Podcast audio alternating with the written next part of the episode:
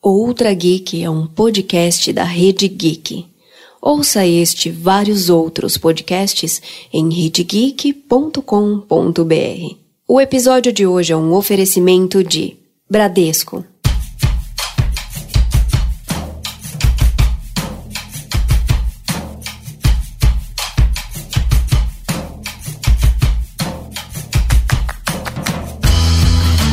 Faça o que tu queres, pois tudo é da lei. No começo da década de 70, quando Raul Seixas e Paulo Coelho estavam escrevendo os versos da música Sociedade Alternativa, decidiram imortalizar a frase do inglês Alistair Crowley em terras brasileiras. Crowley era escritor, poeta, mago e ocultista. O mago ficou conhecido por escrever o Livro da Lei e criar uma filosofia barra religião chamada telema, palavra que, ao pé da letra, significa vontade. Com sua lei básica ancorada na vontade, Crowley apresentou a seguinte ideia: se não existe uma verdade objetiva fora da percepção pessoal, a princípio, qualquer coisa pode ser verdadeira e possível. Estaria aí a base para a magia do caos uma filosofia que surgiu na década de 70 e que está baseada na percepção de que podemos usar qualquer sistema mágico, seja ele existente ou inventado, para que a magia aconteça para nós. Na magia do caos, dogmas e doutrinas hum, não são necessários, mas tudo bem se você segui-los. Não importa qual crença, método ou sistema que você utiliza. O que importa é se funciona ou não para você. Orações, simpatias, cerimônias, seja lá qual ritual você faça para realizar o que você deseja, se faz sentido para você, então vá. Faça o que tu queres, pois tudo é da lei.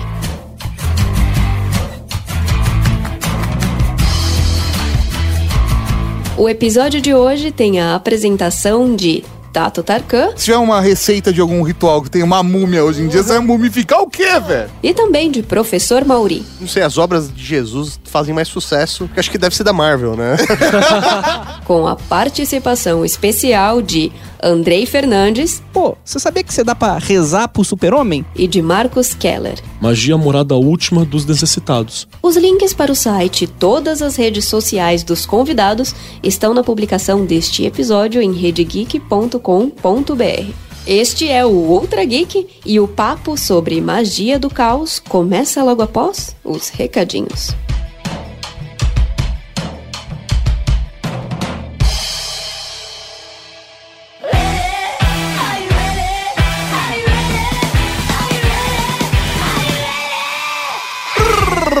Recadinhos, cavalaria!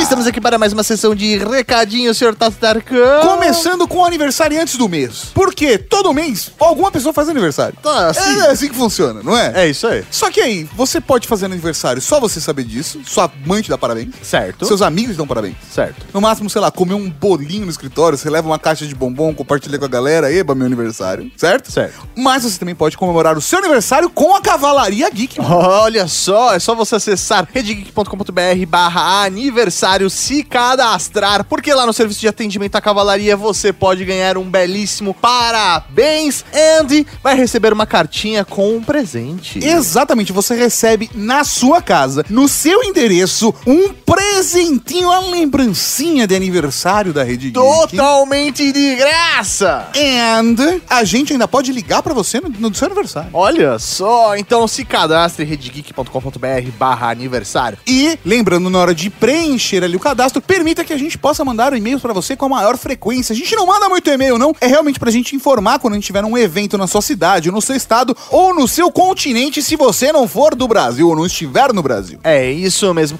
Também gostaria de convocar a toda a Cavalaria Geek para se inscrever em nosso Instagram, instagram.com barra redgeek ou arroba redgeek, não importa. Siga a gente, por quê, senhoras e senhores? Por quê? Tem muito conteúdo conteúdo legal lá no Instagram também. A gente mostra os bastidores aqui da Rede Geek, aqui da Casa Geek. Nossa equipe toda, o estagiário aprontando. Tem até a Maju, a mascote aqui da casa. E digo mais, professor Mauri, quem segue a gente no Instagram está vendo exatamente no dia que a gente fez a gravação dos recadinhos na semana passada. Viu a gente, professor Mauri? Manda um tchau pra galera. Oi, Raul, galera! Então segue a gente, arroba Rede Geek e também arroba Professor Mauri. E arro- arroba Tatarcan. Tá tudo aqui na tela pra você que tá vendo no Instagram. E pra você que não tá vendo no Instagram, segue a gente em Rede Geek!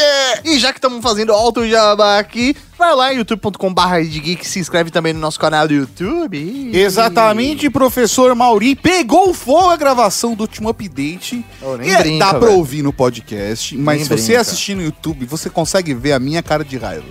E o Mauri revoltado. E pra você que não ouviu o saque do sábado, eu fiz uma promessa lá. É nada. É mesmo. É nada. Fala promessa ou não, Mauri? Ouve o saco. Ouve o saque. Mas tem a ver com gel. Só isso que eu tenho aqui. Ah! é isso aí, tanto que tem agora que tem agora. Agora tem podcast, podcast, podcast de... Podcast.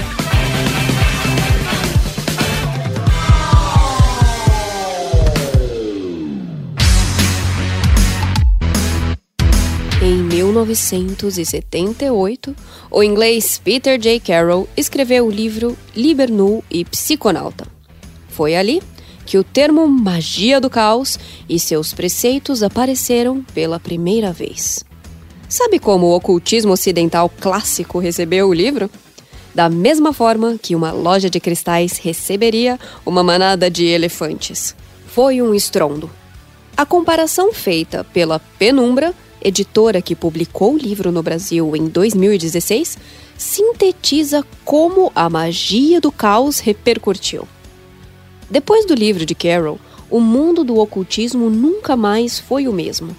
A publicação trouxe um conjunto de instruções práticas, uma espécie de programa de autotreinamento para quem quer praticar a magia do caos. Mas, mais do que isso, o livro deu início à corrente revolucionária para os praticantes de magia.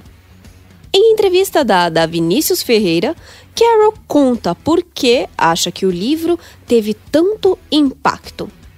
Abre aspas. Eu escrevi o Libernu para mim, a princípio. Tínhamos um monte de materiais novos, vindos de fontes orientais e da perspectiva científica. Tudo parecia extremamente confuso. Eu sentei para escrever para mim mesmo um grimório que contivesse apenas materiais que funcionassem para mim e na teoria e na prática, basicamente. Eu buscava simplicidade e eficácia. Acho que a nova perspectiva simplificada e baseada em resultados agiu como um sopro de ar fresco e influenciou todo esse renascimento. Fecha aspas. No seu grimório, seu diário de anotações com fórmulas de magia, Carol, mesmo sem querer, fundava os preceitos da magia do caos.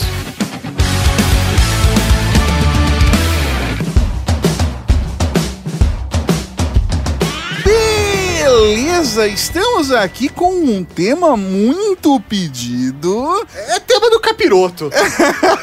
Véi, isso é tema do capiroto. Vejamos, vamos descobrir isso durante o programa. Vamos falar de magia do caos. Véi, já falei, isso é tema do capiroto. Tem que chamar aqui a galera do mundo freak. Por isso, senhoras e senhores, estamos aqui com Andrei Fernandes. Aê! Longos dias e belas noites, queridos ouvintes do Ultra Geek. E tô aqui com o meu companheiro de aventuras. Se apresente, por favor. Você não tem que falar meu nome, alguma coisa assim? Não sei. Seria bom. Eu falo, vai, Marcos Keller. É, vim aqui pra dizer pra todos vocês que magia do caos pode tudo, só não pode qualquer coisa. Oh, que Essa é a máxima. Eu quero fazer uma camiseta assim. Nossa senhora. Exatamente, exatamente. O que é uma confusão muito, muito comum, né? Qualquer coisa e tal, e a gente vai desmistificar muita coisa aqui. E falando sobre magia do caos, é bom a gente falar que vai ter um lugar na cidade de São Paulo em que vai estar rolando um workshop de magia do caos, e muito mais do que isso, inclusive, né? Que é a SP Fantástica. Esse, por favor, se os hosts me permitem comentar um pouquinho sobre, né? Por favor, Não, o que eu- é esse pé fantástico que eu não tô ah, sabendo não o que é? sei, não sei o que é SP Fantástico.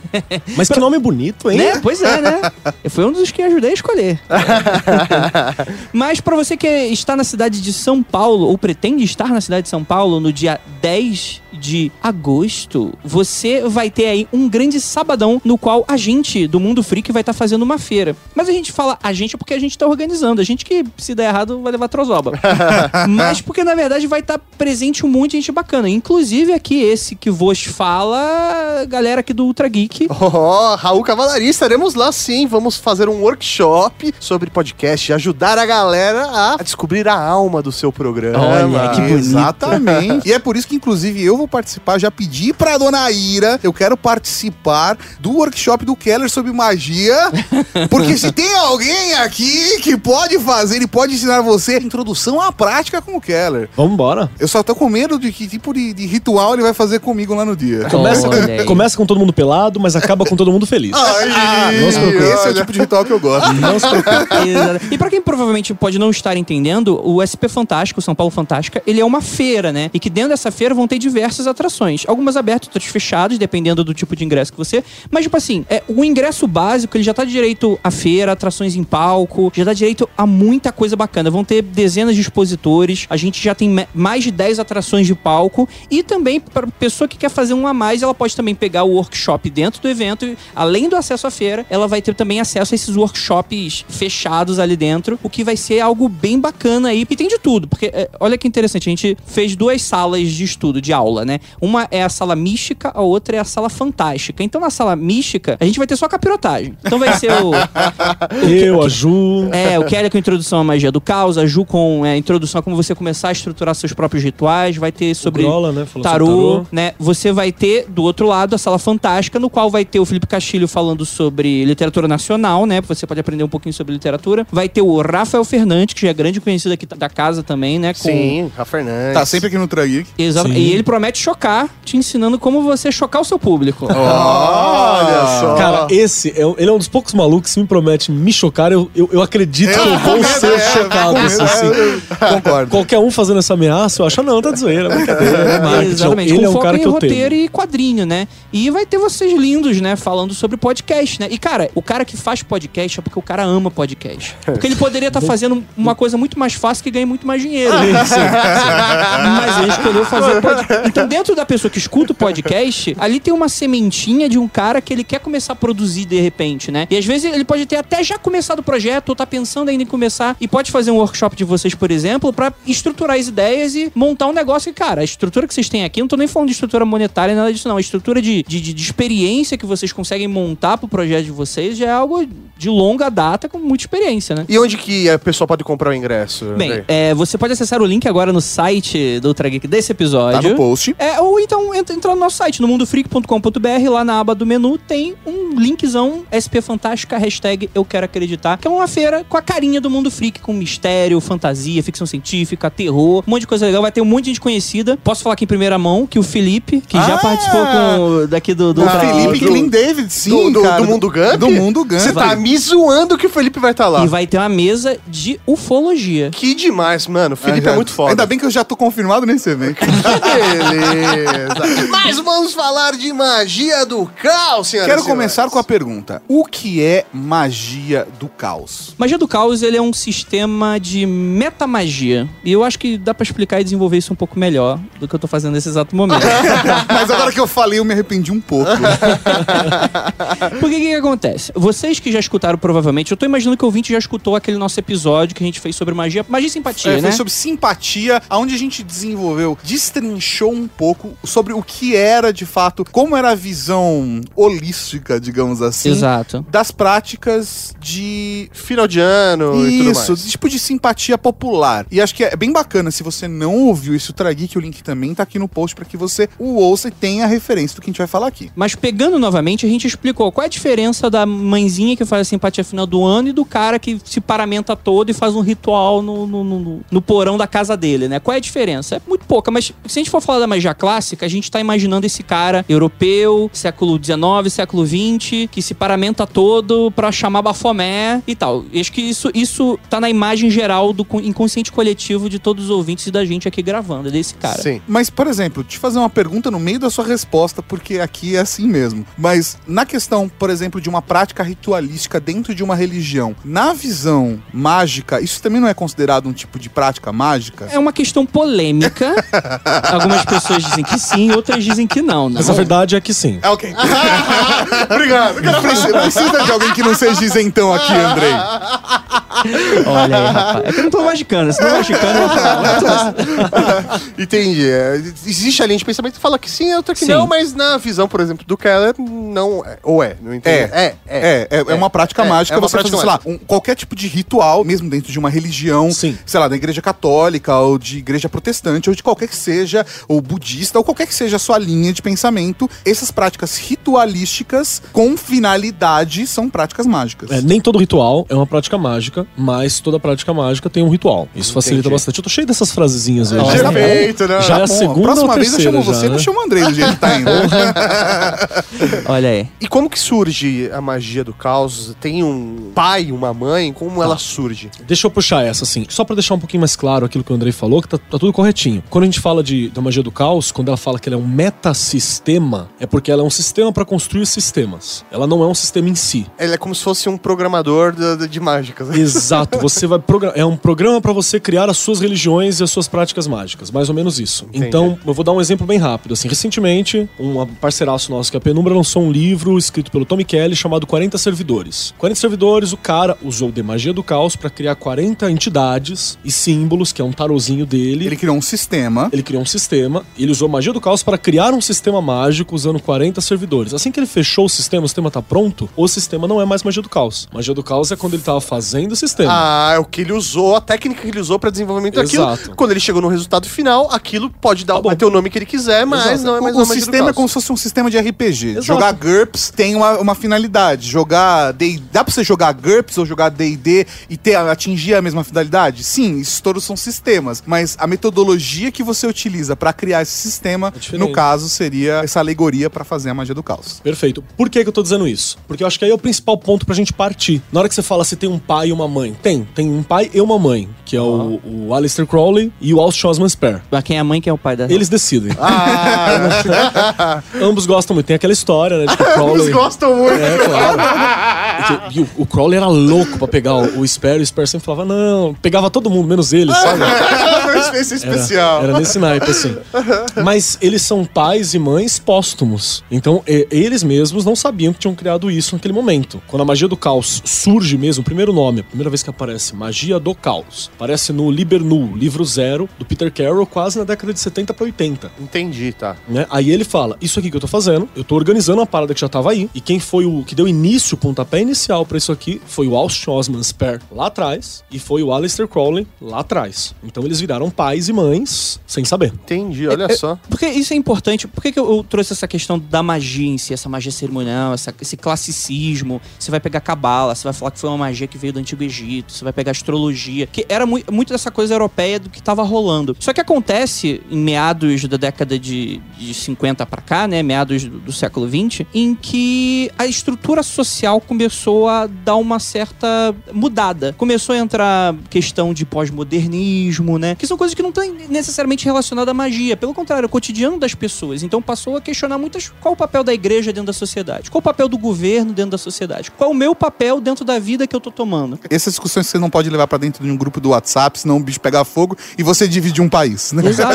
Exa- Por exemplo, década de 60, né? Era de aquário, todo mundo lembra, os hippies, né? Não, amor livre. Tava acontecendo uma grande ruptura na sociedade de maneira geral. E na magia isso também aconteceu. Então, é porque tudo faz parte de um mesmo arcabouço. E na magia rolou isso. Começou. Por que, que a gente tá seguindo essa mesma estrutura? Por que, que a gente não pode reformular, pensar de outra maneira, e enfim, e, e Quebrar começar... paradigmas, pilares essenciais do que é Exato. a prática mágica, né? E obviamente que teve muita resistência também, né? Da ainda mesma tem, forma. Ainda tem. É tipo, o que foi o movimento punk, entende? Vou quebrar isso aí. O que foi o Ramones? Eu vou cortar aqueles solos de 35 minutos de bateria na porra da Mob Dick, que os caras estão tocando pra caralho, não para. Você pega cinco caras que adoram punk, que consomem punk o dia inteiro, pergunta pra eles o que é punk. Provavelmente os cinco vão discordar de você sobre o que é o próprio movimento punk. Total, total. Então, é, tipo, tinha muito essas questões todas de questionar aquelas ordens, aquelas questões estabelecidas. Isso chegou na religião. Isso chegou nos próprios magos, porque uma coisa é eu tô lá pré-Primeira Guerra Mundial, tô lá, eu sou inglês, então eu falo, eu preciso fazer, a, a gente sempre brinca com, o cinto de leão. Preciso fazer uma, uma magia, uma, invocação de um Goethe, que é um espírito demoníaco. Todos esses nomes de demônio de filme, Valak, Amon, essas porra toda vem da Goetia. Peguei lá, quero invocar esse, esse cidadão aqui pra fazer alguma coisa pra mim. E são coisas bem simples, né? Tipo, sei lá, ajudar com grana, fazer não sei o quê, Lavar louça, traduzir, né? lavar louça, essas coisas bobas. Vou invocar esse cara. Lavar louça. Tá lá escrito, eu preciso de uma espada, preciso de um anel de prata ou ouro. É tipo uma receita de bolo. Receita de bolo pra... Medieval, né? Se você for pra pensar, né, Sim. cara? E uma das coisas que tá lá, eu preciso de um cinto feito do couro de leão que tem que terminar com o rabinho. Tem que ter o rabinho. Ah. Pra tampar, pra segurar aqui. Cara, eu conseguiria um cinto de couro de leão no fim do século XIX, início do século XX, quando a África, o continente africano quase inteiro, especialmente é, o Egito, essa galera toda e a parte de baixo também era propriedade do, do Império Britânico. Então eu, britânico, E era exótico, você tinha Sim, acesso a essas sem coisas, problema. assim como a galera, tipo, importava a múmia pra fazer ritual com múmia, Sim, sabe? exato. Se tiver uma receita de algum ritual que tem uma múmia hoje em dia, você vai mumificar o quê, velho? E aí agora a gente brinca, fala assim, eu preciso fazer um bagulho do- da, da Goethe. Eu não vou fazer nunca mais, porque eu não vou conseguir no cinto de leão. Acho que nem tem leão o suficiente pra fazer cinto no mundo. Nem Pode ser artesão sintético? Leão sintético? Pode ser cinto sintético, pode ser o cinto de capivara, que eu acabei matando ali sem querer no- no- dirigindo e tal. Pode ser. Então, aí o que, que a galera faz? Eles analisam isso e falam, por que que eu preciso do cinto? Aí se O que descobre... significa isso? Se descobre, por exemplo, que a grande sacada é porque é importante na hora que tá fazendo a parada Goethe, por causa de XYZ. Vão na São Paulo, fantástico, façam a pergunta que eu posso responder. Ah, Pra segurar aqui o, o- o- parte da barriga, pra segurar o ar. Então o cinto apertado aqui ele é importante. XYZ. por conta de um processo ali dentro do É, ritual. um processo muito doido. Então foda-se do que, que é feito o cinto. Sim, você só precisa de uma cinta que faça a mesma função. Que atinja a, a- a função. E aí, na magia do caos, se fala, então eu não preciso do cinto de leão. O que, que eu preciso? Eu começo a simplificar A cinta da sua tia. Sem problema. Isso. Espartilho serve também. Corda serve também. Então não tem problema, saca? Então você começa a simplificar algumas coisas. Nesse processo de simplificação, se chega àquilo que é essencial. E quando você chega ao essencial, você percebe semelhanças entre várias coisas quando você chega no nível do essencial. Então talvez muito seja, na verdade, uma roupagem que eu visto por cima daquilo que é essencial. Já parou? Todo mundo já deve ter tido aquela grande sacada de falar assim: nossa, toda religião tem Deus. Todo Deus é amor. Será que não é a mesma coisa? Será que não sei, não sei? Não tô dizendo que seja. Não, mas todo mundo já parou e pensou assim: poxa, se todo mundo acredita que existe uma entidade divina, onipotente, que controla o universo e que é o amor, será que todos não estão falando da mesma figura? Será que não existe uma conexão entre todas elas, né? Então, o que, que é essencial? E ali é onde você chega aquilo que é básico para construir aquilo que você acredita, né? Você encontra componentes semelhantes que talvez sejam parte do próprio ser humano, né?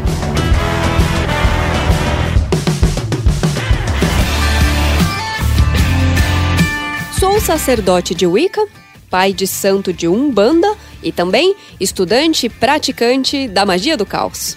Fecha aspas. Assim se apresenta um dos espectadores do vídeo Lua Valentia sobre mapa do caos no YouTube.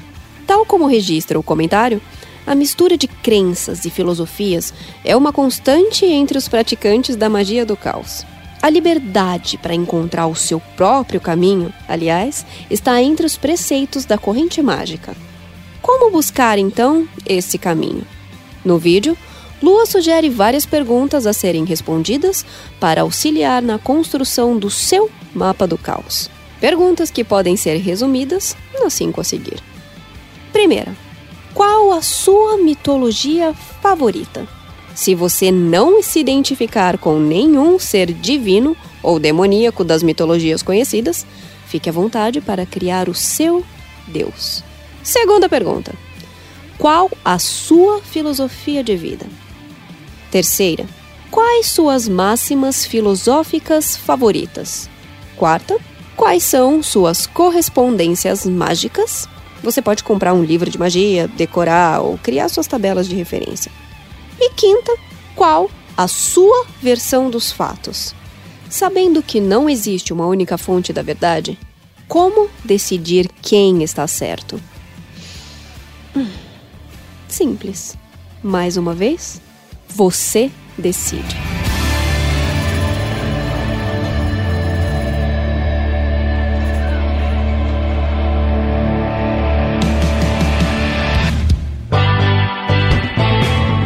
É muito legal a gente levantar a bola da divindade. Porque acho que tem uma coisa que é a primeira barreira pra alguém que já tá dentro de alguma crença e se depara com o conceito de magia do caos é do tipo, opa! Peraí, e, e Deus como se relaciona com isso? E essa foi uma das primeiras dúvidas que eu tive quando, até por conta de vocês, entrei em contato com a magia do caos. A minha reação, não sei se é a reação das outras pessoas, mas a minha reação foi, ok, eu vou ler sobre o assunto. E aí eu fui ler o Libernui Psiconautas e aí, obviamente, logo no começo do livro, o livro já aponta uma relação entre Deus e caos. Como que é? Essa é uma visão específica desse autor ou reverbera na percepção das outras pessoas também? Você quer responder, Dedei? Manja? Eu poderia muito bem responder, só que eu não faço a mínima ideia, mas. eu posso meter. Vamos lá, então, então deixa, eu, deixa eu puxar aqui. É, bom, depois dessa resposta sincera do André, eu vou chutar, porque a gente entra num ambiente de conjecturas, né? E Deus não está aqui pra falar se é isso ou não. Sim. Ou É, talvez esteja, é, acho que mas até eu vale eu, eu, eu pontuar para as pessoas, pelo menos a minha percepção da leitura, é que a leitura que é apresentada no livro é que pode fazer esse paralelo entre Deus e o caos. Como Deus age de uma maneira caótica aos nossos olhos, nós não compreendemos a sua divindade. Então, a magia do caos está ligada com essa figura energética onipotente, tá? É, é assim que é apresentado na minha versão, na minha leitura do livro, e eu aqui compartilhando com vocês. E eu acho que isso que você falou da sua versão e a sua leitura do livro é muito importante pra ser colocada. Antes de aprofundar nisso, cabe lembrar que você pega uma galera que segue várias linhas de magia. Então, por exemplo, ah, eu vou seguir o caminho do, do Franz Bardon. Eu sou um bardonista. Franz Bardon tem um livro enorme, Magia Prática, se não me engano, tem outro nome também, gigante, com todos os passos. Só que o caminho do Bardon é o caminho do Bardon. Foi ele que fez esse caminho. Não quer dizer que seja o seu. O caminho do Crowley é o caminho do Crowley. Não quer dizer que seja o seu. O caminho de seja lá quem for foi o caminho dele. Não quer dizer que seja o seu. Eu sou marxista. Tá vendo? Tá, é o era o caminho do Marx. É o caminho errado, não quer dizer que seja o meu. Na, na- na verdade, é um ótimo exemplo. Porque, para pensar, o Marx constrói uma ideia e aí uma galera interpreta cada um como acha Sim, interessante. é, É, a mesma questão. Então, a hora que você puxa aqui, quando você falou sobre a questão do divino tal, relação com o caos, o que o Peter Carroll tá falando é que quando ele fala de caos, não é bagunça. Exatamente. Caos é uma forma sutil de ordem, uma forma que tá além da minha compreensão e que tá tudo funcionando. O universo é caos, mas o universo não tá em, em, sei lá, loucura. Explodindo. Ele parece caótico porque eu não Explodindo. tenho condições de compreendê-lo em sua Exato. Um imensidade. controle sobre né? ele, né? Exatamente. Nenhum, nenhum controle. E, e- e aí ele fala justamente isso. Quando eu tô falando da magia do caos nesse sentido, eu estou tentando compreender essas formas sutis de ordem, aprender a influenciar e a lidar e a me relacionar com isso. Eu acho que também tem muito daquela interpretação de que o caos, a gente tem muitos, muitos significados pra essa palavra. Mas eu acho que um que eu gosto bastante, que eu acho que se encaixa muito, é aquilo. No caos, você tem todas as potencialidades. Exato. Então dali você consegue tirar absolutamente qualquer coisa. Por isso que, inclusive, tem muito diálogo com magia do caos que muitas pessoas fazem hoje. E eu não sei se é um reconstrucionismo, eu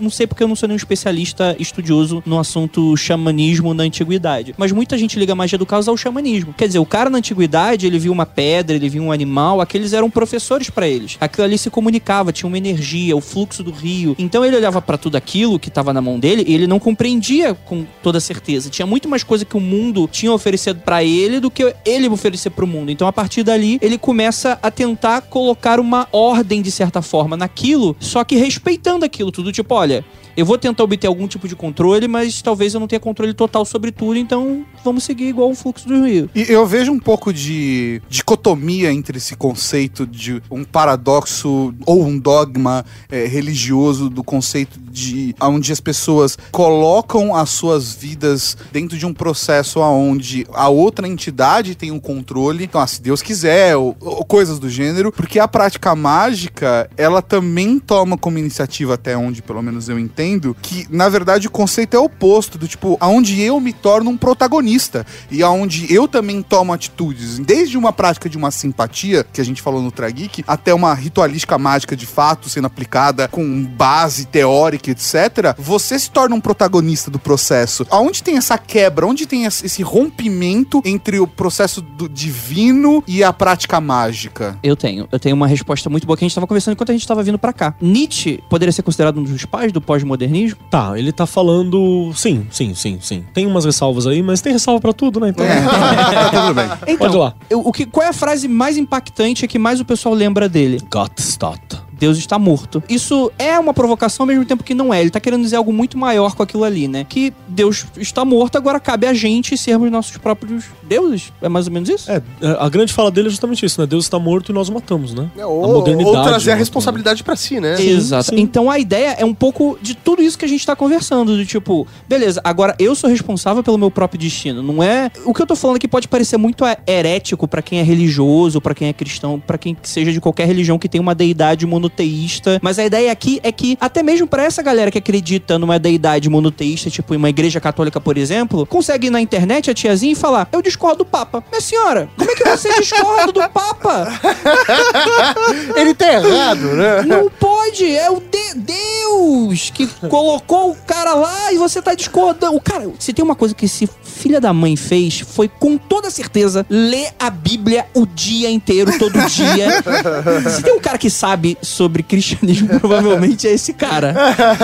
Vamos lá, senhora. Vamos lá, senhora. A senhora passa tempo vendo novela e da Atena. Você vai discordar com o Papa? É muito mais um zeitgeist social do que a gente vive hoje. Até mesmo o cara que é extremamente religioso, ele tem seus próprios questionamentos e ele personaliza a sua própria fé. É diferente do cara do medievo, tava com- doente, vinha o padre e falava: Não, isso é o demônio, você vai fazer isso, isso e isso, e a sociedade inteira seguia, né? As pessoas estão muito mais abertas a questionar e a gente conseguiu separar muito bem o estado da igreja, a gente conseguiu separar tudo nas nossas caixinhas e a partir daí você é responsável pelo seu destino. Eu acho que magia do caos tem muito a ver com isso. É, sei lá, na minha percepção, até entendendo que eu fui criado numa sociedade extremamente cristã, é, seja qual for a leitura do cristianismo dentro disso, pra mim passa o filtro, e eu vou fazer até a citação aqui, por favor, não, não sejam críticos em relação a isso, mas em João 10,34, Jesus disse: sois deuses, cara. Existe uma forma de interpretar isso, e eu acho que você consegue interpretar de dependendo da sua base, da sua referência, da sua criação, da sua religião. Então, eu acho que eu fui muito permissivo em relação a pesquisar, porque me gerou curiosidade. Eu sou uma pessoa que eu gosto muito de estudar crenças e religiões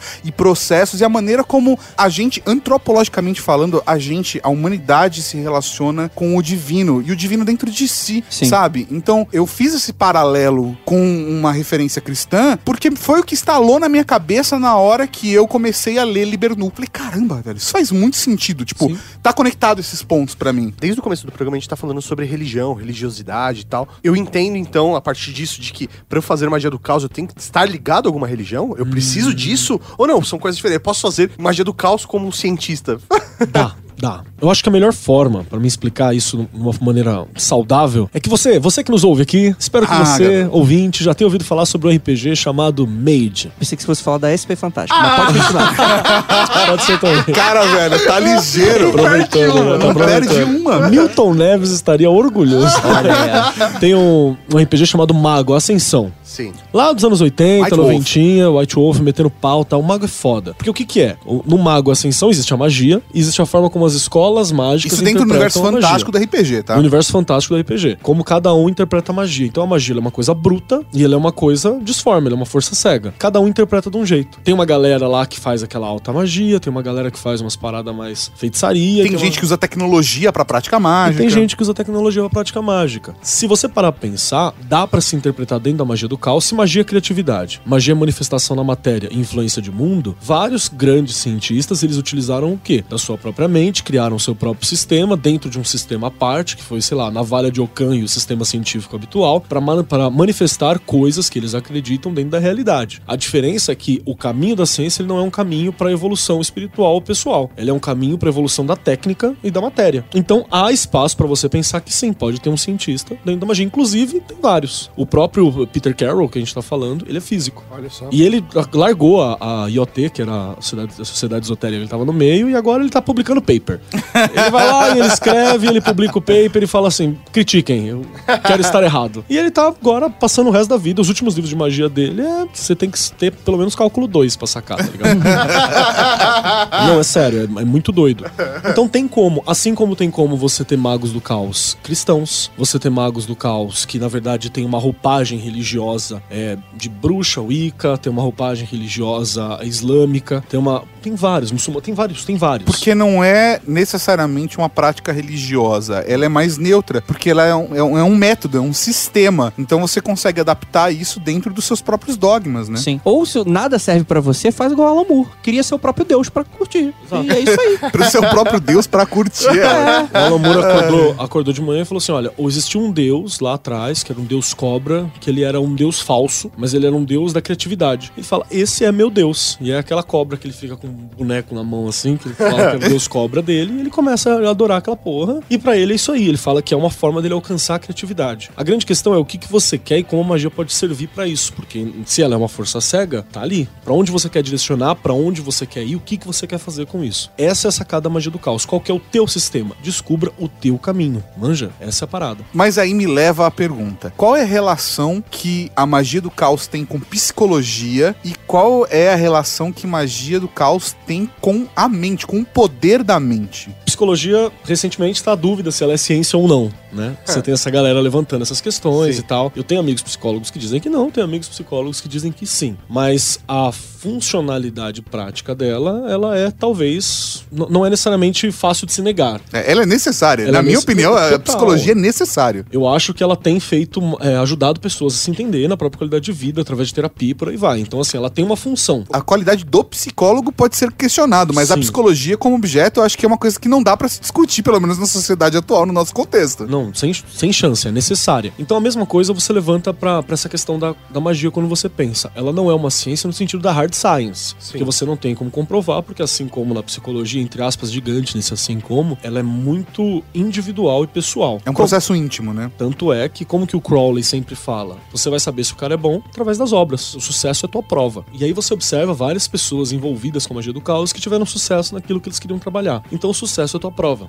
Acho que esse é o principal para levantar. A mesma coisa a gente trabalha na psicologia. O, o- o resultado do processo é a prova da funcionalidade dele ou não. Mas qual a proximidade? A diferença é que os dois vão te ajudar a dar um ferramentário para você trabalhar com a tua própria existência e com o mundo que tá à tua volta. A gente precisa, pelo menos, da ilusão de controle do mundo. O ser humano precisa disso. A gente já tá controlando o mundo até um certo ponto, mas a gente precisa, pelo menos, da ilusão de controle, senão a gente desespera. Na sociedade atual, mais ainda. E aí tem um outro escritor que eu gosto muito, ele escreveu um livro chamado Bruxaria Apocalíptica, também lançado pela Penumbra, que ele sempre fala que a magia é a morada última. Na verdade, fala da bruxaria, mas vou traduzir como magia. Magia é a morada última dos necessitados. Quando nada mais tem jeito, quando nada mais resolve, você sempre tem uma forma metafísica pra onde apelar. É o, ca- é o avião caindo. O avião caindo. Não existe ateu quando tá caindo. né? Exatamente. Você reza pra todo mundo, cara. Sim, cara, você vai lá e você mete a vela e vambora, e vamos ver o que que dá e tal. Por quê? Porque é o último reduto que você tem pra ir. Na pior das hipóteses, ela pode te dar tranquilidade, ela pode ser um placebo. Que na, na pior das hipóteses, esse placebo ainda é a melhor das hipóteses daquela situação. Sim, com certeza. Entende? E só uma proximidade. Tem uma galera que gosta muito da PNL. A gente tem um amigo, que eu não posso falar o nome dele. Ah, meu Deus, eu ia- era a minha próxima pergunta. Eu achei que eu tava viajando. no. É, tudo a ver, cara. A gente tem um brother que ele é foda da PNL, da hipnose. É foda pra caralho. Eu conheci ele bem pouco, o Grola, que é do brother do, do Magicando com a gente, teve bem mais contato com ele. E conversando com ele e tal, ele fez todos esses cursos de PNL lá com os malucos lá fora, que são dois, né? PNL é ó, Programação Neuro- Neurolinguística. Neurolinguística. Programação neurolinguística, que hoje está sendo bastante questionada, né? Como tudo que tem alguma eficácia e cai no- na boca do povão, aparece os picareta, né? Na magia, no coach, nessas porra toda. Tem uma galera interessada que faz o trabalho legal e tem o picareta em todo lugar. E ele foi fazer esses cursos, até che- pagou uma fortuna para fazer curso com os dois caras lá que criaram esse rolê todo. E ele conversando com a gente na mesa de bar, disse que ele chegou para um deles e falou assim: velho, você já ouviu falar sobre Sper, Phil Heine? Peter Carroll. E o cara virou pra ele e falou assim, velho, conheço e essa aqui é a forma que eu encontrei pra trabalhar com isso em academia e fazer um pacote que eu posso lucrar uma grana com isso sem ser des- desacreditado. Caralho! Caralho, isso é foda Aí demais. o cara mandou essa assim, saca? Aí ele falou, ah, Já desconfiava. E ele Eu é. chegando. Sim, e ele manja pra caramba, porque é justamente isso. É A, a programação neurolinguística, ela dá pra você entender ela como um sistema mágico criado através de magia do caos. Ele é um sistema mágico é, onde você desveste toda a questão mágica, Fica meio asséptico, né? você fica séptico e você substitui a palavra magia por linguagem, que no fim das contas. Magia ali. não deixa de ser linguagem. Linguagem simbólica, né? O, o ser humano ele é um animal simbólico por natureza, né? A gente gosta de entender padrões, enxergar símbolos e isso, de certa forma, influencia na nossa vida. Dependendo, por exemplo, independente do evento, eu posso falar que foi um impeachment, eu posso falar que foi um golpe. E isso muda completamente, vamos dizer assim, o caráter do que está sendo discutido, né? Sim. A pessoa já entende de onde eu venho, o que eu acredito e um lado em uma situação. E isso é apenas uma palavra. Não significa muito mais do que isso. É, a pena é mais forte do que a espada. Olha aí. E aí a ideia é como a gente constrói. Tipo, todas as palavras carregam um poder para outra pessoa, sabe? Tipo, se você falar bem de uma pessoa, falar mal dessa pessoa na frente dessa pessoa, isso vai vir junto com um sentimento. A questão é como isso altera a percepção dos outros e altera a sua percepção. Assim como a gente também, construindo um raciocínio, você também às vezes guarda uma palavra e você fala, porra, eu tô chateado com o Mauri. Eu fiz uma leitura disso, posso guardar isso que eu tô chateado com o Mauri a semana inteira? Eu posso nem estar mais chateado com o Mauri, mas se eu ficar com um pensamento que eu tô chateado com o Mauri na cabeça, isso tem poder sobre como isso me afeta emocionalmente. Tipo, as palavras influenciam nas emoções, né? É a desconstrução do Isaac Asimov no A Fundação. É o mulo que tá desconstruindo completamente, destruindo a galáxia só com um controle de emoção, cara. Mas que foi golpe, foi.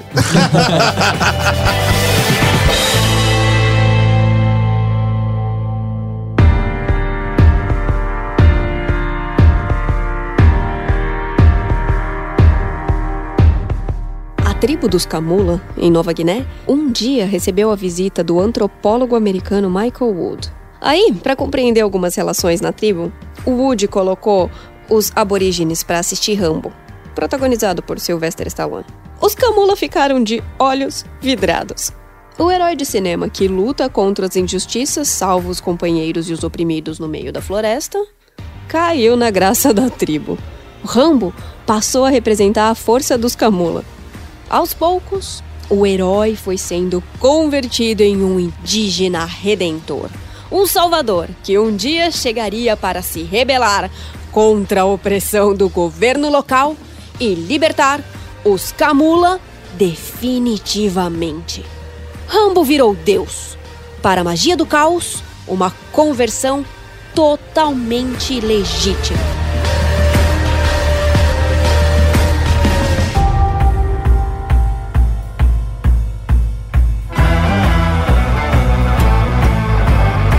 Beleza, já entendemos a origem, né? A base do que seria a magia do caos. Mas como que eu começo a magia do caos? Tem como? Eu aprendo na internet, na Wikipedia, tem um kit básico, eu compro isso em algum lugar, eu vou no Além da Lenda. A caixa e- laranja do D&D. E quero dizer que você já começou. Ah, Como é que é? Você já teve sete, oito anos? Sim. Com certeza você fez magia no caos da cidade. Não, como? Absoluta. Quando você colocava o bonequinho em tal lugar pra tal coisa acontecer. Ah. Quando você esperava tal coisa, quando você imaginava, refazia o dia na tua cabeça porque alguma coisa não foi legal. Você passou vergonha na escola hoje, você refazia o dia na tua cabeça como se aquela vergonha não tivesse acontecido pra no dia seguinte chegar na escola e tá tudo normal e você percebe que a galera cagou pra aquilo que aconteceu no dia anterior na escola. Que loucura, mano. Tudo isso são uma forma de magia instintiva, que é o quê? Eu tentar usar a minha imaginação e a minha criatividade pra alterar a realidade ou alterar a minha leitura da realidade. A ponto de que será que eu alterei a realidade mesmo ou não? Que louco, né? Aquilo foi tão forte dentro de mim que. Superei. Isso, caralho, que Eu, da hora. Eu isso. nunca vou saber, né, se eu Sim. mudei aquilo mesmo ou não. Então você já fez. Se você foi criança, toda criança faz isso. Toda criança é uma feiticeira desgraçada. Quando você olha lá a criancinha brincando com giz, fazendo uns símbolos estranhos, batendo nas bonecas, pintando a cara, colocando capa, ela tá fazendo as paradas aí, mano. Já viu o pai tirar escorpião do bolso? A criança consegue. Olha o sorvete. Ah, quero o ja- Jaspion, quero ver o Jaspion. Aí vai, ué. Mas isso é muito interessante porque você pode aprender magia do caos indo pro SP Fantástica, mas. Brincadeiras à parte e tal. Magia do caos se tornou muito popular através de outras vertentes, né? Como, por exemplo, o Pop Magic, que é o que a pessoa geralmente pode entrar em contato, que é tipo, pô, você sabia que você dá pra rezar pro super-homem? Você sabia que... Como que é? Sério? Isso é de explodir a cabeça. drogas. Não, peraí, como que é? Eu vou invocar o Homem-Aranha pra eu conseguir realizar meus Não, desejos. deixa eu fazer uma, uma pergunta. Qual a diferença? Gente, vocês cristãos, pessoas que não querem uma brincadeira, é uma piada. Não- não se ofendam. né? Não se ofendam. Estamos fazendo uma desconstrução aqui saudável. Qual a diferença entre Jesus e o Superman? O Jesus é maneiro. Superman não é? o Superman é mó coxinha. Olha, mas vamos lá, vamos puxar mais pros dois. Ah, eles existem? Não. Ou, ou sim. Então. O que é existir? Aí você fala assim: ah, mas Jesus caminhou pela terra. Prova. Ah, mas Jesus tem um livro. Superman tem vários. ah, mas Jesus morreu. Como isso impacta você hoje, né? Tipo, dentro da sociedade atual, como que é a leitura que você faz do super-homem a leitura que faz do Superman? Se você mudar a leitura de um pro outro, Inclusive, eles são aproximados, né? Entendi. É que, não sei, as obras de Jesus fazem mais sucesso, que acho que deve ser da Marvel, né? Eu, como alguém da DC, estou bravo. mas, é, mas assim, então é como se aquele personagem ele me inspira um sentimento Sim. que me traz algo que eu quero, é isso? Bem por aí. Você é cristão, Mauri? Não, não sou. Mas, beleza. Então... Nossa, essa é a primeira vez de fato que a gente toca no assunto religião. É, nunca ninguém aqui, nunca ninguém tinha Agora, então, agora... Nossa senhora. Mudou até o clima, o ar ficou até mais Todo gelado. mundo sabe todo marxista é ateu. É ateu e satanista, inclusive. O Maurício É não começou bom. a segunda parte. É, é muito bom, né? Você ser ateu e satanista. Inclusive existe.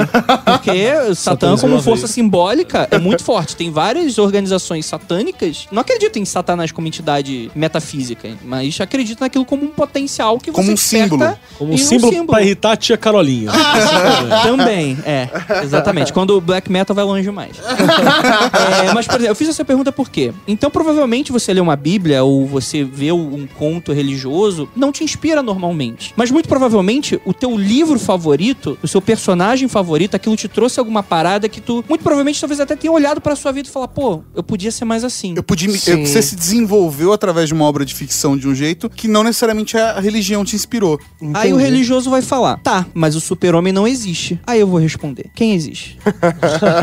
É, foda isso mesmo. O cara que levantou isso tudo foi o Graham Morrison. Na verdade, já tinha esse trabalho sendo feito. O Graham Morrison fechou num PDF que ele chamou de Pop Magic e publicou nos sitezinhos, alguma coisa dele. O que é muito legal. Ler o Graham Morrison, se você tentar ouvir, você não consegue. Né, Tem aquele sotaque filha da mãe, o inglês dele é, é incompreensível. Mas ele levanta justamente isso. Ele fala assim: olha como as nossas criações possuem elementos que criaturas divinas da nossa mitologia também possuem. Porque pra gente, mitologia é a religião do outro, a nossa real. É, o Né? que você acredita é religião, o que o outro acredita é mitologia, é uma crença, é, sei lá, é um culto. Você nunca vai dar mesmo o pa- peso, Exatamente, o valor mesmo que a valor. sua cultura. Então, e aí você tem, tipo, elementos básicos. Né? Dá pra gente dividir, por exemplo, quase todas as religiões em coisas solares e coisas é, lunares. Solares é tudo aquilo que nutre da vida, força, potencialidade, criação, criatividade, blá blá blá. É, coisas lunares né, são as noturnas, obscuras, às vezes maléficas, mas no mínimo perigosas, tá tudo ali colocado. Todo super-herói você coloca em um dos dois aspectos. Todas as divindades você coloca em um dos dois aspectos. Então você consegue construir um arcabouço simbólico semelhante. Aí a, a galera fez a seguinte sacada: se, quando eu vou chamar, sei lá, Exu, ele é uma entidade que comunica força, rapidez, que traz energia, que nutre, que tá ali. Esse Por é que, Exu. que eu não posso, numa prova de matemática, invocar o Spock pra me ajudar no processo lógico? Ou, no- por exemplo, eu preciso de energia pra fazer algo. Flash. Por que, que eu não posso invocar? Porque qual que é a diferença? Tudo são arcabouços simbólicos. Como esse símbolo se relaciona com você e, e você se empolga com isso, isso te dá ânimo, Estimula, né? Te traz energia, né? Um exemplo que aconteceu comigo, com- não comigo exatamente, mas com um amigo meu. E não é um amigo meu que não existe.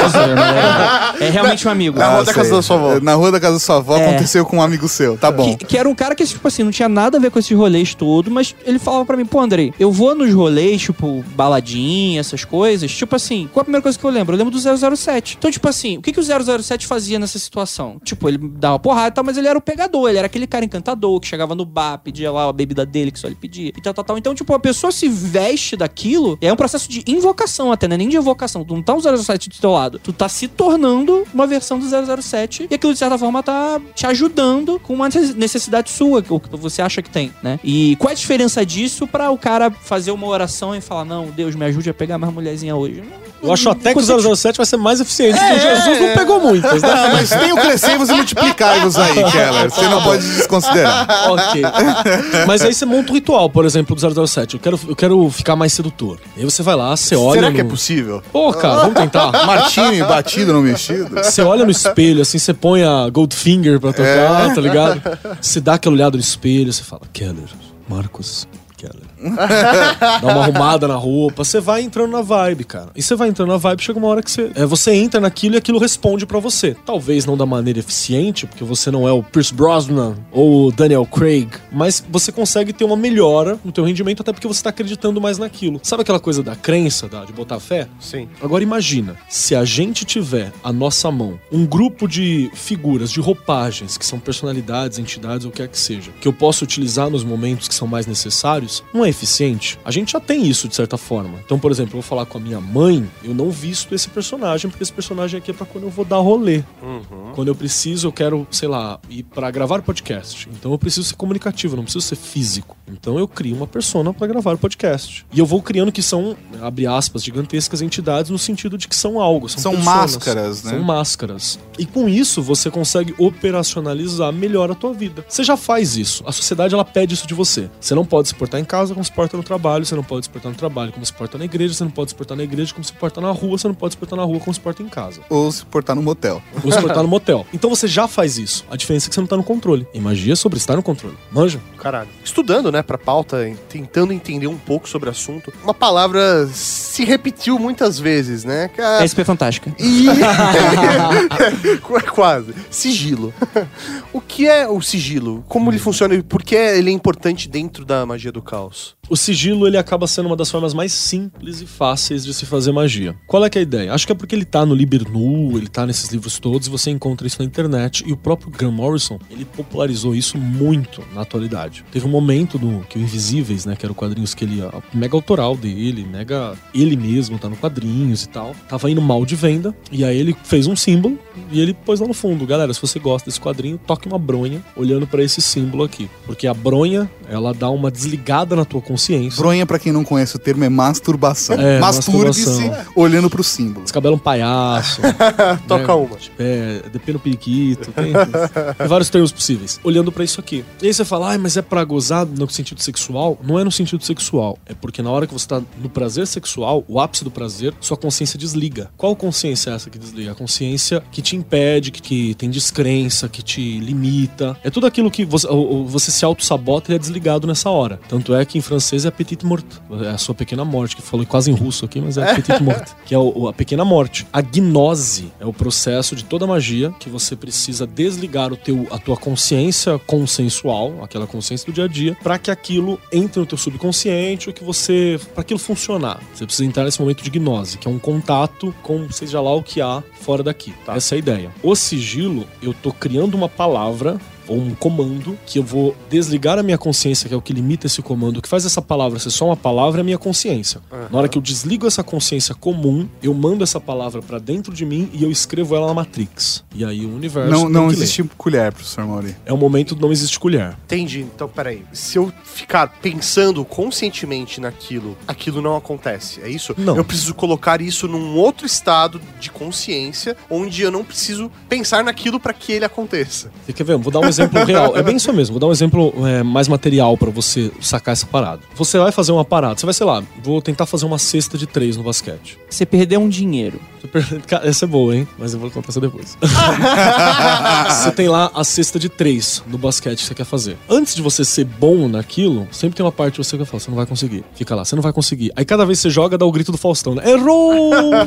Né? Errou, não foi, é, tal, tal, tal. Se você der mais ouvido pra essa voz que tá sabotando você do que pra tua vontade de fazer, uma hora você desiste. Você nunca mais rela a mão na bola. Então existe uma voz que tá sempre te negando aquilo que você. das coisas. Ela tá sempre falando que você não vai conseguir, você não, não vai dar. Isso a gente tem. A nossa sociedade cria isso na gente. Nosso pai implantou isso na gente, nossa mãe implantou isso na gente. Inclusive é um exercício psicológico interessante você tentar entender de quem é essa voz. Às vezes é sua, às vezes é teu pai, às vezes é tua mãe. Ali, ali mesmo você saca um problema pra você resolver na tua vida, tá ligado? Ah, sou mesmo. Sou mesmo. Eu sou meu maior inimigo.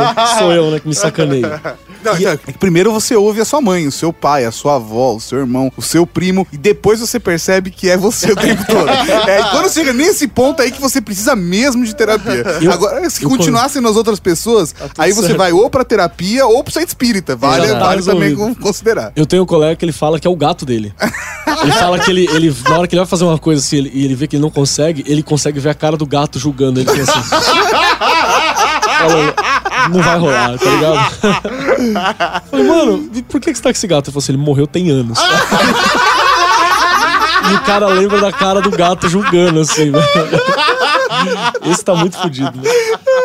Mas enfim. E aí você tem que dar essa, essa gnose, que é esse momento em que a consciência desliga. Aí o sigilo, ele é uma palavra que vira um comando, ou pra você mesmo, se você acreditar que você tá mandando pra você, ou pro universo, se você acredita que você tá mandando pro universo. E aí é adaptável, porque se você é um cara que você é um ateu, você é um cético, você acredita que não existe um mundo metafísico para qual essa palavra tá sendo mandado, você só tá se reprogramando. Sim. Então aí se aproxima muito da PNL. Se você acredita que existe um mundo metafísico, com espíritos, com energia, com formas de pensamento, você tá reescrevendo quase literalmente o universo. E se você fez um bom trabalho, aquilo vai reverberar de alguma maneira. Se você fez um bom trabalho novamente, de uma maneira positiva. Porque tem gente que acaba fazendo de maneira negativa também. Entendi. é, Serve tanto pro bem quanto para É. as coisas ruins. Isso serve pra tudo, né, cara? Serve um martelo. Você pode construir uma casa Claro. ou esmagar seu dedo. Eu tenho um exemplo, tem a história de um amigo. Ele falou, putz, o cara tava desesperado por grana. E geralmente quando o cara entende da magia e tá desesperado em algum momento, quer dizer que ele fez alguma coisa de errado no processo. Sim. Porque geralmente é, isso serve pra você não se desesperar e não chegar num, num momento fundo do poço. Mas o cara tava num momento muito muito sacana da vida dele, que ele tá precisando muito de dinheiro, muito rápido. Ele fez uma parada super nesse sentido, super super forte.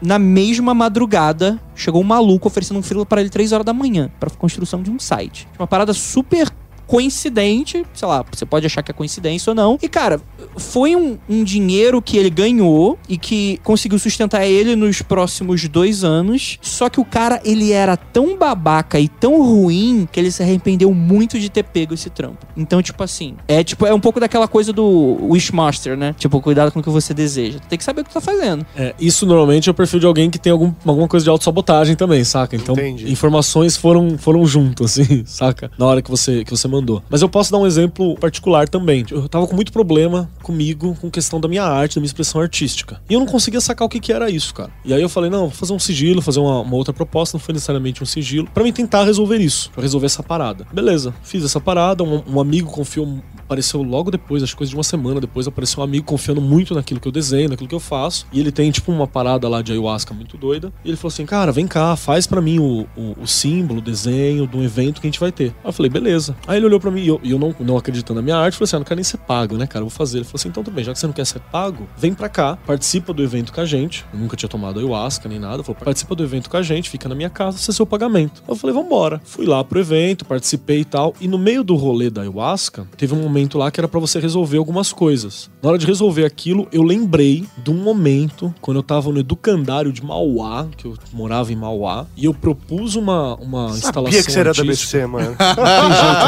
Tinha certeza. E eu propus uma parada artística, e aí meu professor falou assim, cara, que idiota isso. E eu tinha, tipo, 10 anos, 11 anos. E aquilo fez, pluk, tudo que eu produzo artisticamente é idiota. Travou minha cabeça ali, eu nunca tinha percebido, eu não lembrava desta merda. Fui lembrar nesse rolê, e ali naquele rolê, eu mesmo falei pra mim assim, como você responderia hoje? Pau no seu cu. Exato, cara, tá aqui, que idiota. Eu falei, idiota é você, irmão. Então me explica como que é o certo, porra. Eu meti o louco lá, molequinho, meu- na, minha, na minha piração. Eu meti o louco naquilo. Quando eu voltei, eu falei, caralho, descobri uma coisa que tava travada lá atrás. E aí eu virou lembrei- pro cara que te convidou pro evento e falou: 5 mil reais.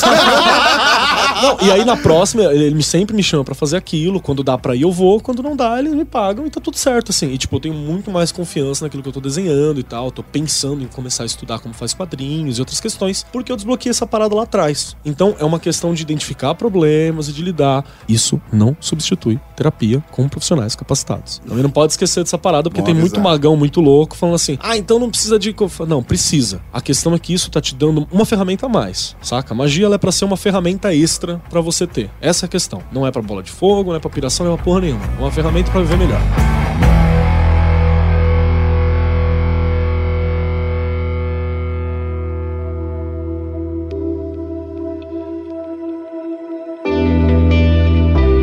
Um céu ensolarado e também cheio de estrelas, ilumina uma cidade que é vista lá de longe. A paisagem aparece envolta por uma cúpula de vidro. Dentro da estrutura, um homem ajoelhado aparece de costas. Seu corpo está na parte interna da cúpula, mas a sua cabeça e o seu braço esquerdo atravessam o limite e se lançam em direção ao desconhecido. A ilustração de Camille Flammarion, feita em 1888, representa o encontro entre o céu e a terra ou o estado de gnose, um dos caminhos que a magia do caos preconiza para a realização de práticas mágicas. Meditação, dança, músicas, ervas, dor ou orgasmo. Não importa o caminho que você percorra para atravessar a fronteira do universo material para chegar à essência das coisas. O importante é chegar lá. Bom, e você deve estar se perguntando: quando eu estiver praticando, como saber se de fato alcancei o estado de gnose? Hum, os mais experientes dizem: é como no orgasmo. Você simplesmente sabe.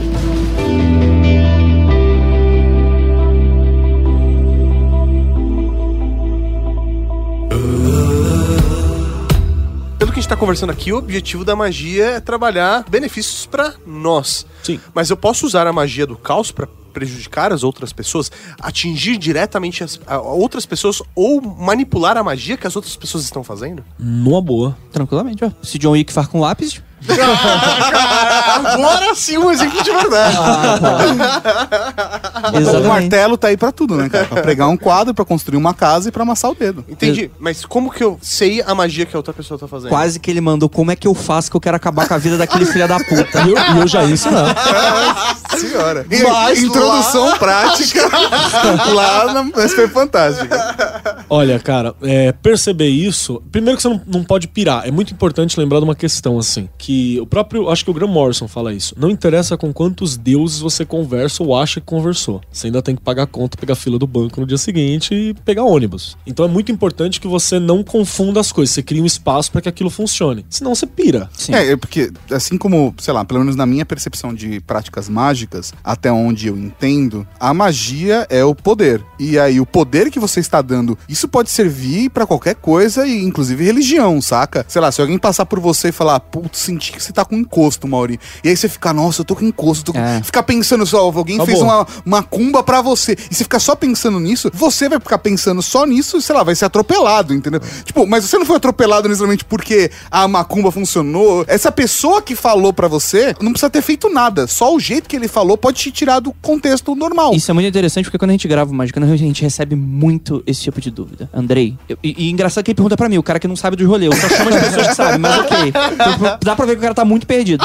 Mas ele, ele pergunta assim, Andrei, eu tenho certeza que fizeram uma cumba contra mim. Como é que eu desfaço esse feitiço? e não foram poucas as vezes. Aí eu- a minha resposta geralmente é, meu amigo, você não é a União Soviética, você não tem inimigos. Você não é Beyoncé, você, ninguém sabe quem você é. Por que, que alguém perderia assim? Mas ok. Você não é Beyoncé. Mas, sobre a sua pergunta, eu vou deixar pro cara responder.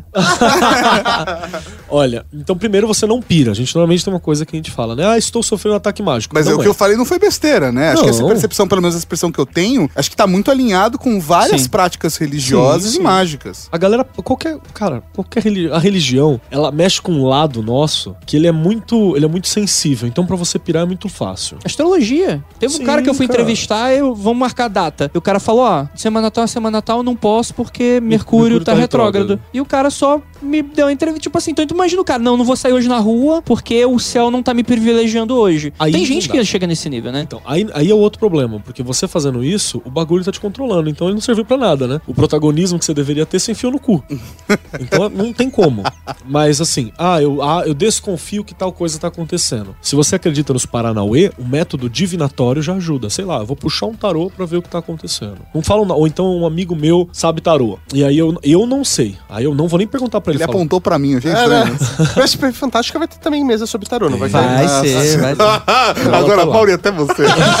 Porra, Mauri. Não, é que eu- só pra ter certeza. One Tá of us. E aí você chega pro cara e fala assim: olha, você pode ver se tem alguma como é que tá minha vida, se tem alguma coisa acontecendo e tal. Não conta. Rola. Aí, tipo, se duas coincidências bateram, talvez não seja tão coincidência assim. Se três coincidências bateram, talvez não seja tão coincidência assim. Mas no geral nunca é nada. A outra parada é você ir pedir proteção naquilo que você acredita. Se uma coisa é metafísica, a outra coisa metafísica pode servir de resposta. Pode ser a igreja, pode ser Terreiro. um terreiro, pode ser qualquer tipo de prática religiosa é, ou mágica pode Proteger. porque vai se comunicar dentro do mesmo prisma. E aí, eu quero lembrar de umas páginas do Prometeia, do Alan Moore. No Prometeia tem uma, uma parte que a Prometeia faz uma viagem pelos 22 arcanos do tarô, e aí lá embaixo tem uma piada, que não é uma piada, mas é o Crowley contando uma história ao longo da vida dele. Pra simplificar, ele fala que tem um mangusto. Fala assim, ah, um cara tá carregando, tem um cara com uma caixa, aí o outro olha pra caixa e fala, o que, que é isso aí que você carrega? Fala assim, aqui tem um mangusto. Mangusto é aquele bichinho que come cobre e tal. Aí ele fala assim, ah, o mangusto é? Por quê? Fala assim, não, é que meu irmão tá pirado, ele tá entrou em delirium tremens, ele tá vendo umas cobras imaginárias, tá vendo umas serpentes, umas, uns insetos, uns bichos imaginários que estão atacando ele, eu tô levando um mangusto pra caçar esses bichos. Aí o cara olha e fala assim, ué, mas se teu irmão tá vendo umas paradas imaginárias, você tá levando um mangusto real pra quê? Ele fala assim, não, não, o mangusto também é imaginário.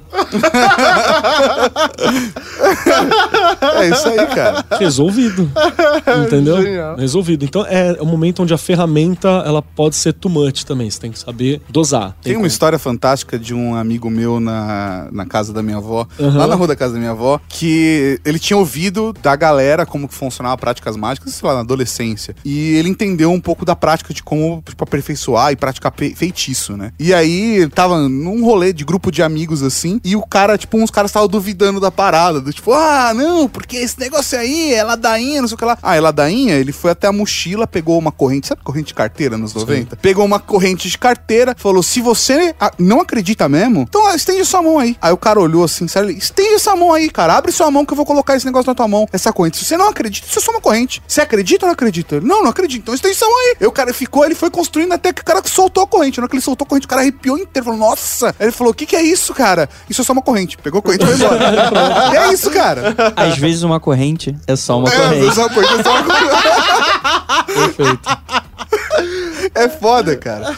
Acho que isso leva pra, uma pergunta que imagino que a galera que começa a tocar no assunto e buscar em relação à magia do caos se pergunta de como a galera pratica isso no dia a dia. Como que isso fica pra quem pratica de fato dentro de uma rotina, sabe? Pra, da galera que paga boleto, que pega a fila do banco. Como que funciona? Olha, é, eu vou falar da minha prática, assim. Eu faço várias práticas, mas eu tenho coisas periódicas. Então, por exemplo, uma forma básica, sei lá, uma defesa, um RGP, que é o Ritual Gnóstico do Pentagrama, que é uma forma de autoproteção. Esse você pode fazer todo dia, que não tem problema nenhum. Na pior das hipóteses, você tá treinando tua visualização, tua imaginação, e tá fazendo uma meditação rápida de alguns minutos ali. Então, sem problema. E eu sempre aconselho a primeira coisa pra começar a aprender uma forma de proteção. Acho que ele é legal e ele vai te dando segurança pra lidar com as paradas. Pra você ter uma ideia, já aconteceu de eu ter pesadelo, e aí no pesadelo eu faço RGP no pesadelo, automático assim, e o pesadelo acaba. Então ele, ele armou minha, minha mente tipo, sei lá, Inception, manja? Aqueles cara- cara que responde. Te Inception. coloca num outro estado de espírito, tipo, isso não é um problema, eu tô protegido. Sim, eu vou lidar com isso. E mangusto imaginário O famoso imaginário. cobertor da criança medrosa e do André Medroso. Exato. Exato. E aí tem outras paradas, por exemplo, eu vou entrar em aula e eu preciso muito, sei lá, da atenção da galera que eu trabalho com ensino médio, né? Então eu falo, porra, hoje eu vou precisar de muito da atenção. Já tentou nudez? que medo. É o Mac não aprova, mano. Eu acho que é crime. Só acho. E aí, sei lá, eu vou lá e eu faço um símbolo de Mercúrio, alguma coisa que tá- envolve a comunicação e a chegar a ideias e tal, pra facilitar. Manja? Então é uma coisa que, na pior das hipóteses, eu estou me preparando espiritualmente pra lidar com aquela Ou parada. até emocionalmente, do tipo, assim como, sei lá, quando a galera do teatro vai entrar no palco e começa a, tipo, fazer exercício de voz, vocalização, respiração. Isso tudo também pode ser lido de uma forma mágica. E é. Assim como, sei lá, você tá indo pra uma reunião importante, você tem o seu próprio ritual antes da reunião, sabe? De, tipo, respirar fundo ou comer o prato que te dá sorte. É, eu achei que eu fazia isso só pra ter foco. Isso é um processo mágico. É que hoje em dia a gente dividiu tudo em caixinhas, como o Andrei falou. Mas teve um tempo em que magia, religião, ciência, teatro, arte, era tudo na mesma caixa. Era tudo a mesma coisa. Quando veio a modernidade, a gente dividiu isso em caixinhas, a magia foi a única que não teve uma caixinha própria, né? Ela acabou ficando separada em várias áreas. Então você tem elementos mágicos quando você fala da ciência, você tem elementos mágicos pra caramba dentro da religião, você tem elementos mágicos pra caramba dentro da arte. Porra, onde já se viu você olhar pra um quadro que é tinta num pedaço de papel e aquilo despertar emoção em você? Pô, isso é feitiçaria, caralho. Isso é coisa do capiroto Opa. mesmo, cara. Você senta lá pra ver o, o último Avengeiros e quando você chora igual uma criança desmamada, é porque aquilo despertou. Você sabe que aquilo é falso, sabe que aquilo é real, sabe tudo aquilo. E você sai dali inspirado, até com alguns valores novos que foram embutidos em você. Você fala, caralho, como? Que sigilo foda, né, cara? Exato, você fala, como? Né? Então, todo esse processo, ele possui pequenos elementos mágicos, né? Mas a magia em si, ela depende de gnose, que é aquela coisa que eu faço pra mim mesmo, né? De, de eu me exaltar, de eu me desligar daqui. E a fazer a, a magia do caos, né? A magia, ela é individual ou, ou existem grupos de reunião pra se fazer magia? Eu posso fazer parte de. É de uma comunidade de praticantes. É, ou sei lá, toda sexta-feira à noite a gente vai se encontrar pra fazer uma magia Punhe- pra. Modinha de punheta coletiva. né? Isso, algo do tipo. Vamos fazer um sigilo aqui. Vamos Eu fazer. consigo como bucaque. Olha, ó, ó, Tato. Sua mão tá Tem a limpa? galera que tem esse papo aí. Tem, né? Mas sempre teve. Isso desde Alistair Sim. Crowley a gente sabe que sempre teve. Exato. Não, mas isso, isso é muito legal, assim. Eu acho que o Isso mundo- é muito legal. What? Eu não tô, eu não tô julgando, gente. Eu vou embora. Tira a roupa. É, não, mas isso é muito legal porque, tipo, eu acho que o, o grande potencial pra mim, e aí entra muito uma visão minha, que eu acho que tem tudo a ver com magia do caos, é, não é paradoxal, pelo contrário, é um Inception. Foi muita visão pessoal minha que a magia do caos, ela influencia na sua própria visão pessoal e você consiga personalizar a crença que você tem e, e montar a sua base mágica. Então, por exemplo, o Kelly citou aí o RMP, Sim, RGP. Eu sei. RGP, né? É o dos anjos, né? O dos anjos é o RMP. É o RMP. Então vamos lá. O RMP é um- uma magia de proteção.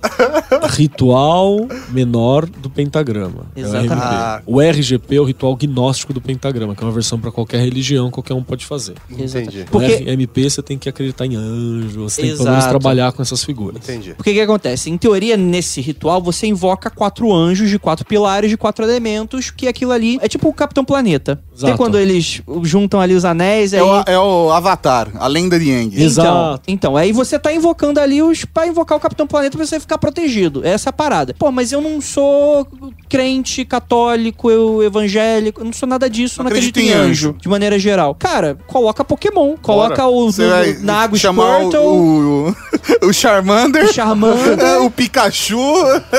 Isso funciona melhor pra E o você? É total magia do caos. Cara, a gente fez isso. Inclusive, a gente fez isso no encontro, né? Porque normalmente o que é o RMP? O RMP, eu vou ficar virado pra um lado e eu vou invocar a minha frente Rafael, o arcanjo do ar. Minhas costas, Gabriel, o arcanjo da terra. A minha esquerda, Uriel, o arcanjo da água, Gabriel. A minha esquerda, Uriel, o arcanjo da terra. E a minha direita, o arcanjo do fogo, Miguel. E eles vão me ficar e me manter esses- todos esses elementos. Troco na hora por Pidgeotto, Squirtle, Bulbasaur e Charmander. Tá de boa.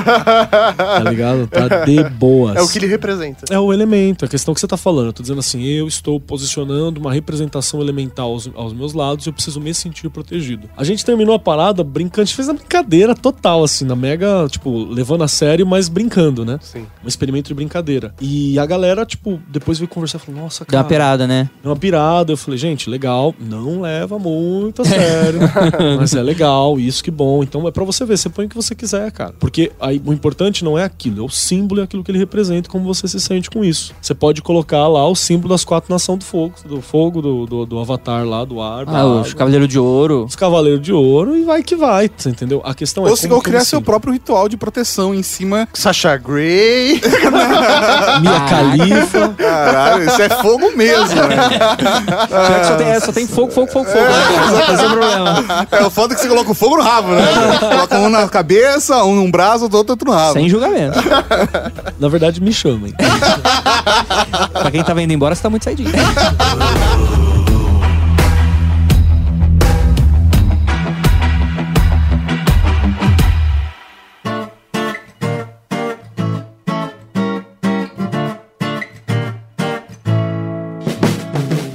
fazer parte da Cavalaria Geek e participar do nosso conteúdo? Compartilhe com a gente sua opinião em áudio pelo WhatsApp 11 98765 6950. Seu comentário poderá aparecer no podcast Serviço de Atendimento à Cavalaria. você também pode apoiar o nosso conteúdo. Descubra mais em redegeek.com.br barra apoie. Este episódio é uma produção da Rede Geek. Direção e apresentação, Tato Tarkan e Professor Mauri. Com a voz de Rebeca Zadra. Texto original, Lilian Martins. Produção, Laura Canteiras. Arte, Antonella Vick. E a edição divina de São Eduardo. Ouça mais episódios em redegeek.com.br.